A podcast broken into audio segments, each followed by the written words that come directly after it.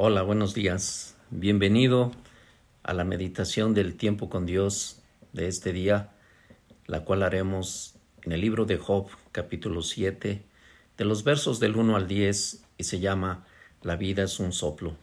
Así es que acompáñame a meditar en este pasaje de la Biblia. Job capítulo 7 de los versos 1 y 2 dice, ¿No es acaso rega la vida del hombre sobre la tierra y sus días como los días de jornalero?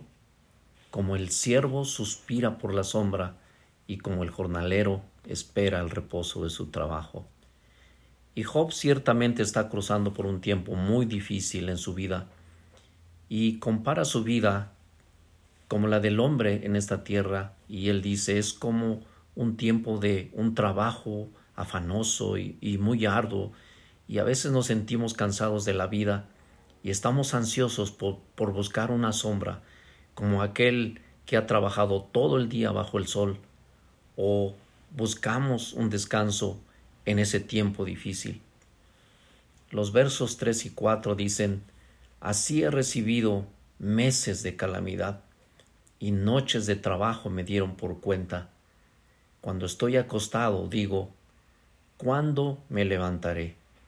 Mas la noche es larga y estoy lleno de inquietudes hasta el alba. Y Job dice que ni aun en su en su alcoba, en su cama, por las noches podía descansar, sino por el contrario, dice que se le hacían largas las noches y que estaba lleno de inquietudes por la noche y no podía descansar.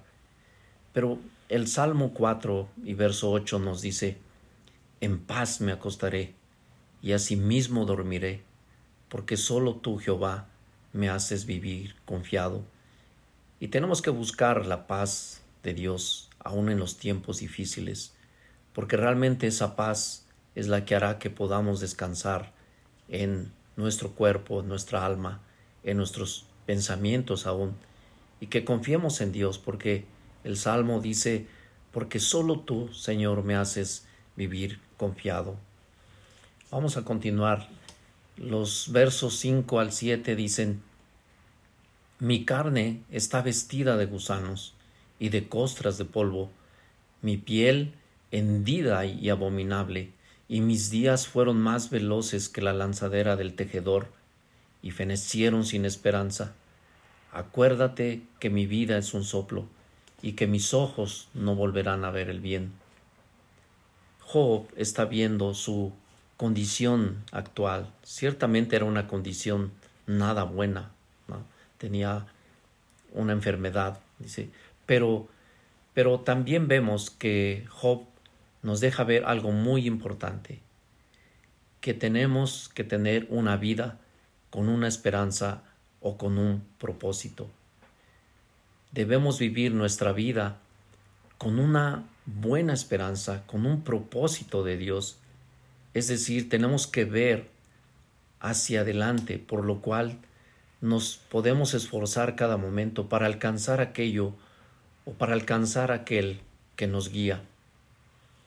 Pablo en la carta a los Filipenses capítulo 3 dice, no quiero decir que yo lo haya conseguido todo, ni que ya sea perfecto, pero sigo adelante con la esperanza de alcanzarlo, puesto que Cristo Jesús me alcanzó primero. Hermanos, no digo que yo mismo ya lo haya alcanzado, lo que sí hago es olvidarme de lo que queda atrás y esforzándome por alcanzar lo que está delante, para llegar a la meta y ganar el premio celestial que Dios nos llama a recibir por medio de Cristo Jesús.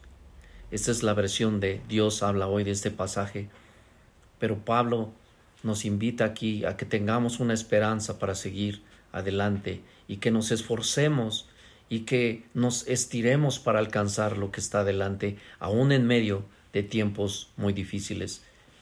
Vamos a continuar. Los versos del 8 al 10 dicen, Los ojos de los que me ven no me verán más. Fijarás en mí tus ojos y dejaré de ser. Como la nube se desvanece y se va, así el que desciende al Seol no subirá. No volverá más a su casa, ni su lugar le conocerá más. Y, y Job nos resalta, nos dice que el tiempo de la vida del ser humano en este tiempo es corta y pasa además muy rápido y por eso nos invita a aprovechar todos los días de nuestra vida. Efesios 5:15 dice, Mirad pues con diligencia cómo andéis, no como necios, sino como sabios, aprovechando bien el tiempo, porque los días son malos. Así es que tenemos que tener una vida con una esperanza, con un propósito, con una fe. Como dice Hebreos 11.1, es pues la fe, la certeza de lo que se espera, la convicción de lo que no se ve. Y esa convicción que dice que aunque no la vemos, es la que nos impulsa a seguir adelante y olvidarnos de atrás de lo pasado, de aquello que tal vez nos, nos crea un problema, pero si vemos hacia adelante con convicción y con fe, entonces tenemos una certeza de que eso que esperamos va a ocurrir. Y concluyo con este versículo que está en Romanos capítulo 1 y verso 17. Dice, porque en el Evangelio la justicia de Dios se revela por fe y para fe, y como está escrito, mas el justo por la fe vivirá y estamos llamados a tener y a vivir una vida de fe, porque dice que el justo por la fe vivirá. Pues que Dios te bendiga mucho y nos escuchamos en la siguiente cápsula. Hasta luego.